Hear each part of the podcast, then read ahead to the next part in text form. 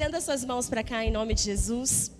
Senhor, Sua palavra será ministrada e nós queremos abrir o nosso coração para tudo que o Senhor vai fazer neste lugar, para tudo que o Senhor já começou fazendo. Senhor, nos dê um coração ensinável.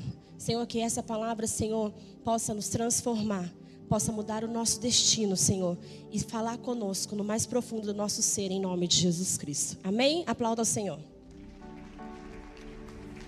Eita, um pouquinho mais forte para Jesus.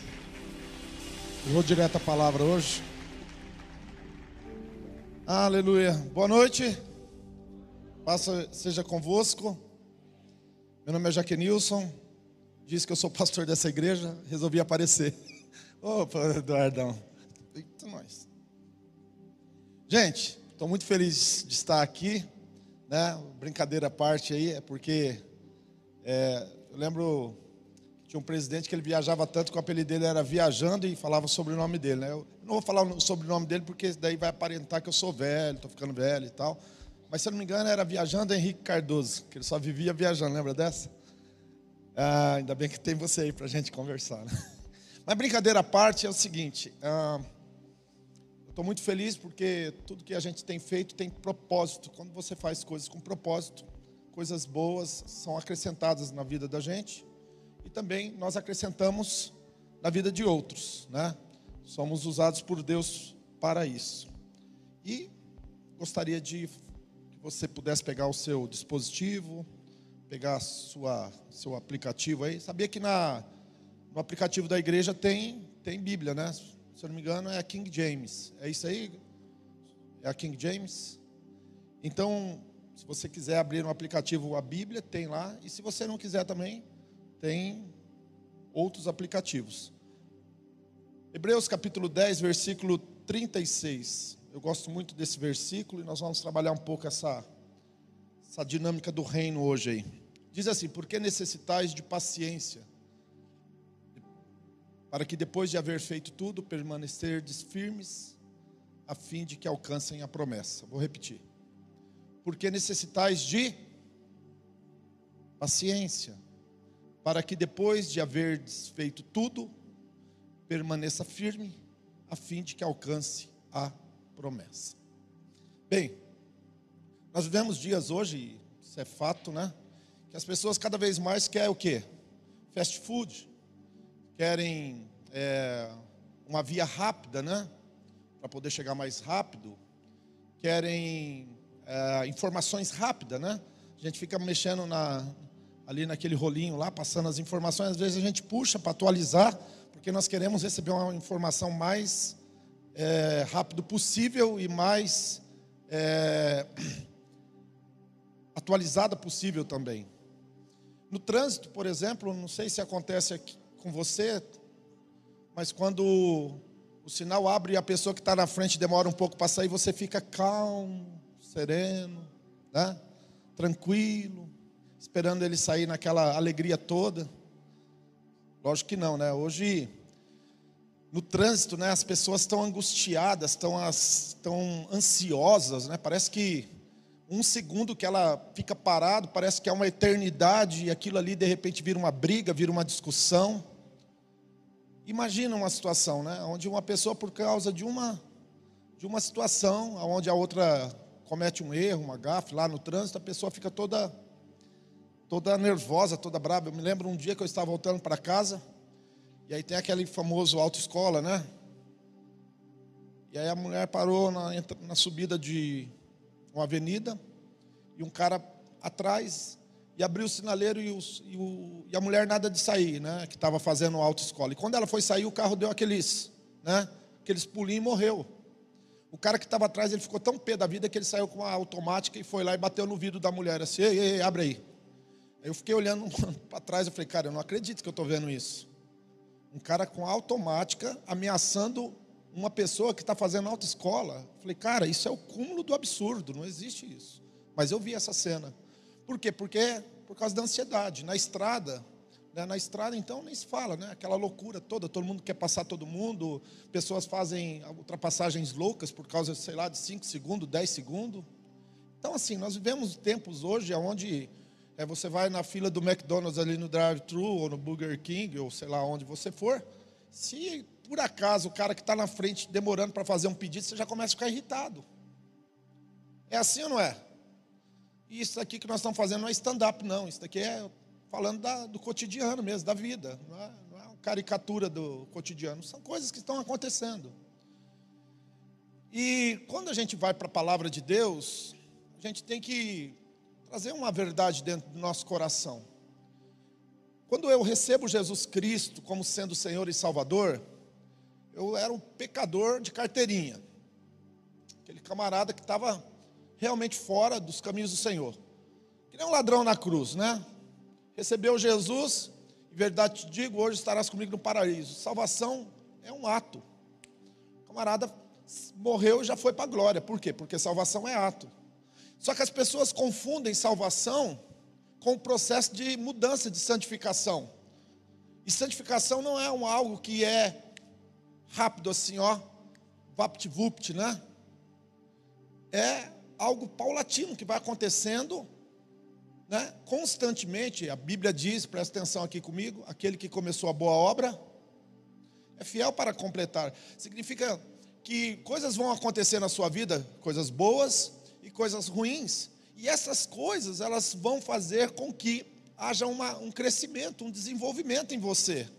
Você não pode só querer as coisas boas, e isso também é uma característica do nosso tempo, que as pessoas só querem a parte boa, né? Só quer o bônus e o ônus. Não é assim a vida. Então, nós percebemos que as pessoas se acabam se atropelando. A coisa parece que não está acontecendo, ah, então eu vou abandonar e vou começar de outra forma, vou fazer diferente, vou para outro lado, vou fazer tal coisa. E não é assim. Né? Ah, existem algumas coisas na nossa vida que não tem como você não aplicar na equação a palavra paciência. E quando o escritor de Hebreus escreve dizendo, porque necessitais de paciência, né? significa que algumas coisas que já são tuas, já são tuas, Deus já deu para você. Deus já entregou para você, mas você vai ter que esperar o tempo oportuno, que é não é o meu tempo, e o teu tempo é o tempo de Deus, para que essas coisas se materializem. Só que todas as coisas que são dadas por Deus, todas as coisas que Deus faz, elas não têm peso de glória só aqui e agora, ele tem um peso de glória para a eternidade. Se você ler primeiro aos Coríntios, se eu não me engano, capítulo 3, diz que há seis tipos de obra: palha, feno, madeira, pedra preciosa, prata e ouro, e todas serão provadas pelo fogo. Então, se aquilo que você produz ansiosamente for palha, quando vier o fogo, quando vier o fogo no feno, na palha, no feno, na madeira, vira cinza. Mas se você está produzindo algo que tem peso de glória, tudo que você faz, quanto mais tribulação, quanto mais fogo, quanto mais circunstâncias adversas, mais peso de glória vai ter. Por isso que o processo é importante na nossa vida, de consolidar, né, de ser tratado, de ser moldado né, no caráter segundo de Cristo. Eu lembrava de uma história bíblica, quando antes de subir aqui, de um homem extraordinário. Olha, ele, ele era um cara tão usado por Deus que ele diz assim: ó, o Senhor vai levantar outro semelhante a mim. A única pessoa que teve a petulância na Bíblia dizendo que o Senhor ia enviar um profeta, um outro que era semelhante a ele, e no caso a quem ele estava se referindo era Jesus, foi esse homem. O nome dele era Moisés. Um homem extraordinário. Um homem que tirou dois milhões de pessoas aproximadamente, debaixo de um jugo de 430 anos de escravidão. Um homem que houve uma intervenção tão grande que houve dez pragas que, de certa forma, destruíram o Egito machucaram os egípcios, né? A última delas, a morte dos primogênitos, foi fatal. Tanto que o faraó falou: pega todo esse povo e vai embora daqui. Só que ele já tinha tido a experiência da sarça, presta atenção aqui comigo. Ele já tinha tido a experiência de pegar a, o, o, cajado e o cajado virar uma serpente, ele pegar pela, pela cauda dessa serpente. Ele já tinha tido a experiência de colocar a mão no peito, tirar a mão do peito, a mão ficou leitosa, ficou com lepra e ele tirar a mão do peito e a mão ficar curada. Esse homem já tinha tido uma experiência de atravessar um mar vermelho, onde ele colocou o cajado e o mar se abriu. E eles atravessaram a seco. Tem pessoas que até não acreditam, diz que ah, tinha uma, um monte de areia, blá blá blá, né?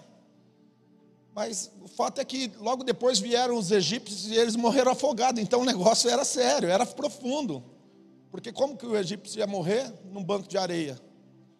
Eu conheci lá, atravessei o lugar onde eles passaram. Não é bem desse jeito. Agora eu queria falar uma coisa para você. Apesar desse cara ter tudo isso, ele tinha que seguir um protocolo. Diga comigo, seguir um protocolo. Para o bem dele, diga comigo, um protocolo. Nossa, vamos lá, gente. Um, dois, três, vamos lá, protocolo. Opa. O protocolo que ele deveria seguir era para o bem dele e das pessoas que estavam com ele. Uma das maiores características de uma pessoa que não é responsável é que ele só pensa nele. Ele não imagina que, por consequência, tem outras pessoas que muitas vezes estão ligadas, né? Há desdobramentos que, de certa forma, vão atingir outras pessoas de acordo com a, com a decisão dessa pessoa. Moisés, então, ele já está vivendo todo esse ápice espiritual. E ele tinha que seguir um protocolo. Da primeira vez, Deus falou com ele: Olha, você pega a vara que você tem na mão, toca na rocha, fala com ela, e ela vai dar água. Da outra vez, Deus pediu para ele pegar uma outra vara, toca na rocha, e ela vai dar água. E ele não fez isso. Ele, pumba, bateu na rocha. Pumba, bateu na rocha. E quando ele bateu na rocha, brotou água. Todo mundo bebeu água, o milagre aconteceu, as coisas aconteceu. E humanamente falando, né, se você analisar ali as cenas só em si, parece que está tudo pronto. Mas não estava. Por quê? Porque aos olhos humanos a coisa estava legal, mas aos olhos de Deus tinha acontecido um crime, tinha acontecido uma ofensa, tinha acontecido uma desonra. E essa desonra iria ter implicações. Quando eu analisava um pouquinho dentro desse contexto, eu perguntava por que, que ele fez isso. E aí a resposta é óbvia: ele perdeu a paciência. Ele perdeu a paciência de viver no protocolo, de esperar que Deus fizesse de acordo com aquilo que Deus tinha mandado ele fazer, e ele tomou a frente, espancando a rocha, e aquilo aconteceu que brotou-se água, mas houve uma consequência sobre a vida dele. Quem está me entendendo, diga amém. Então ele perdeu a paciência. E por que, que ele perdeu a paciência? E aí eu vou, vou falar para você. Durante 40 anos ele escutou o povo reclamando. Ah, não tem cebola, tem cebola, tem peixe, não tem peixe, tem feriado, não tem feriado, estou cansado de manar. E foi reclamando, tem água amarga, não tem água boa, e blá blá blá blá blá blá. O povo reclamava de tudo. Logicamente que era só lá no, no, no deserto do Sinai. Se você quiser ir para Israel comigo, nós vamos passar nesse lugar, nós vamos lá no Vale do Descanso, nós vamos subir no Monte Sinai. Ano que vem, agosto de 2023, nós vamos estar indo para lá. Vem comigo, vai ser gostoso.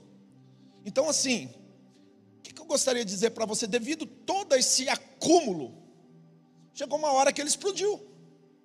Só que qual é o problema? O problema é que ele explodiu justamente no momento que ele não poderia explodir. Ele explodiu justamente no momento em que ele não deveria ter essa decisão ou essa, esse comportamento intempestivo. Porque se você analisar o texto que eu estou dizendo aqui, diz assim: ó, depois necessitais de paciência, para que depois de haver feito tudo, alcance a promessa. Ele estava um passo de entrar na terra prometida. Mas naquele dia, Deus chamou ele para uma sós e falou para ele assim: ó, porque você me desonrou publicamente, porque você não me honrou, porque você me desobedeceu, porque você não fez conforme eu te falei, sobe no Monte Nepo, olha toda a terra. Você vai ter uma visão de tudo que está do outro lado, mas você não vai entrar.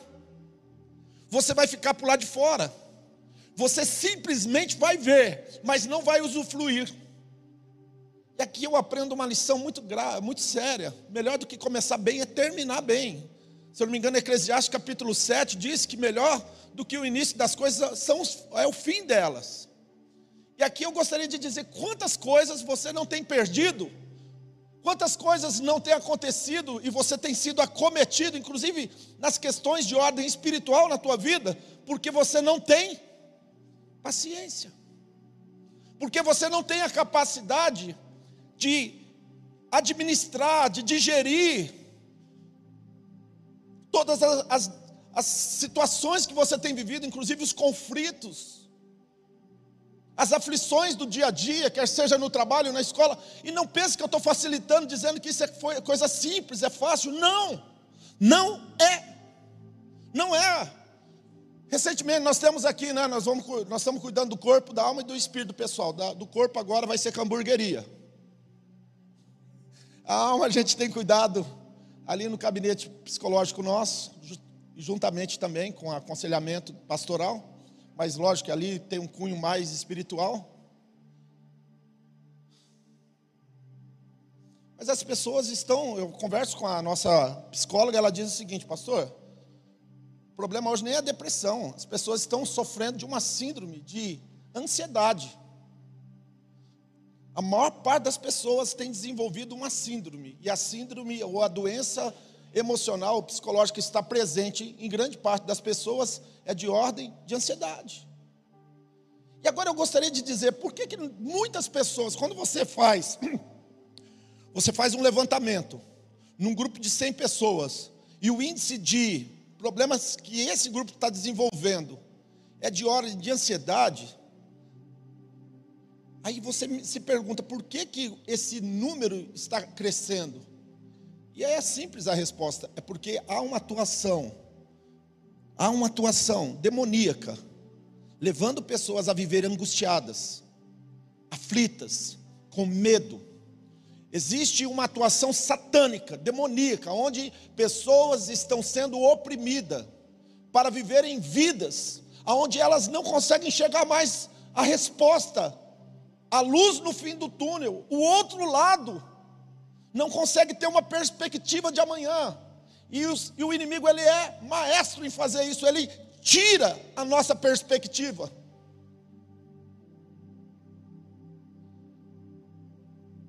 Então, não é por acaso que as pessoas estão ansiosas.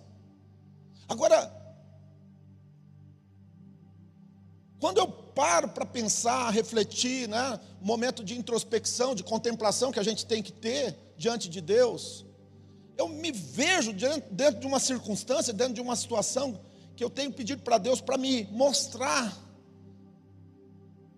coisas que eu não estou vendo, coisas que estão muito longe de mim, para que eu possa ajustar o meu foco, preste atenção nessa palavra, para que eu possa ajustar o meu foco, para que eu possa ajustar a minha expectativa para comigo e para com o meu Pai, para com o meu Deus. Por quê?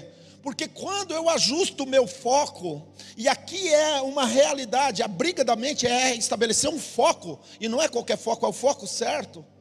Eu tenho agora toda, toda a minha força concentrada para que eu possa viver tudo aquilo que Deus tem para a minha vida. O focalizar é importante, porque o medo começa a ir embora. Quando eu estou focalizando no lugar certo, a ansiedade começa a sair. E há coisas que são para hoje, mas são tem coisas que Deus vai fazer na minha e na sua vida daqui um ano, seis anos, cinco anos, dez anos. E eu não posso deixar-me de me preparar. Eu não posso deixar de vislumbrar, contemplar essa grande visão que Deus tem me dado. Porque quando eu parar de ver isso daí, meu querido, a ansiedade vai entrar dentro do meu coração e eu vou começar a buscar respostas imediatas para este momento, para esta hora.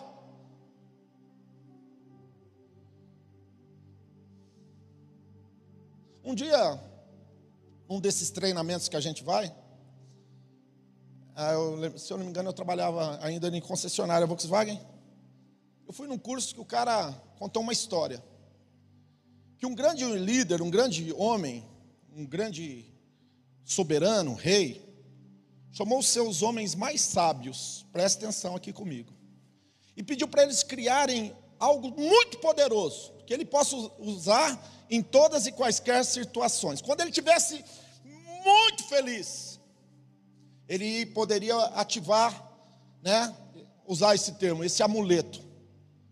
Mas no momento de angústia de aflição, ele pudesse usar esse mesmo amuleto para que pudesse, de alguma forma, interagir nesse momento de dificuldade que ele estivesse passando. Então, todos os grandes da, da corte se reuniram e deram um anel de presente para ele. E ele colocou o anel no dedo. E disseram assim para ele: Você só vai abrir o lacre do anel, né? o anel real, neste momento onde você estiver vivendo o ápice tanto de algo muito bom ou de muito ruim. E ele saiu à guerra. E quando ele estava na guerra, o inimigo foi cercando, cercando ele, ele chegou perto de um desfiladeiro. E aí então ele, puxa vida, vou ser destruído. O inimigo vai acabar comigo. Acabou, não tem mais esperança. Aí ele se lembrou e falou: Eu tenho um amuleto, eu tenho um anel. Eu vou ver o que, que ele diz. Eu vou ver o que, que ele pode me oferecer nesse momento. Ele abriu o anel. E aí tirou, tipo aqueles biscoitinhos que tem um, uma fitinha, que tem um dizer. Estava escrito assim: Isso pode passar. Ele falou: Uau! Pode passar. Ele reuniu o exército, ficou mais do lado, o inimigo não encontrou ele, foi para o outro lado, ele se reuniu a tropa, foi atrás do inimigo, desbaratou, hum, extirpou todo aquele inimigo, foi vitorioso, voltou para o seu reino. Quando ponhou o pé no seu reino, quando ele entrou dentro da cidade, né, do governo dele, a nação inteira, o povo festejando, ele estava vivendo um momento de euforia, e todo mundo batendo palma e dizendo: Este é o nosso líder, este é o nosso rei, e todo mundo olhando para ele com um olhar de admiração, e aí ele percebeu que ele estava vivendo agora o contraponto daquilo que ele tinha passado, que era um momento de extrema alegria. E ele lembrou-se que também deveria procurar o amuleto. E ele foi lá e pegou o anel e pumba, abriu. Puxou a fitinha e lá estava escrito: Isso pode passar. O que, que eu aprendo? Eu aprendo que, mesmo os dias mais difíceis, mais turvos, mais escuros, de maior tristeza e angústia da tua vida, pode passar. Mas também não se esqueça, no momento de maior alegria, de conquista, onde você estiver fazendo coisas extraordinárias, não pense que isso também não pode passar, porque pode passar. E o que eu tenho que fazer mediante a isso? Eu tenho que ter estabilidade interna no meu coração e na minha mente, independente de quaisquer que seja a circunstância, para vivenciar todos os processos que Deus tem na minha vida e continuar a minha caminhada.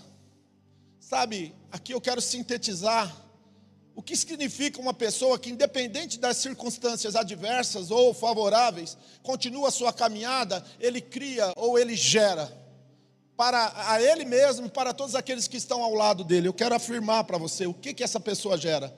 Ela gera um legado. Ela gera um legado. E a maior parte das pessoas não estão criando um legado. Elas não estão construindo absolutamente nada, não tem nada.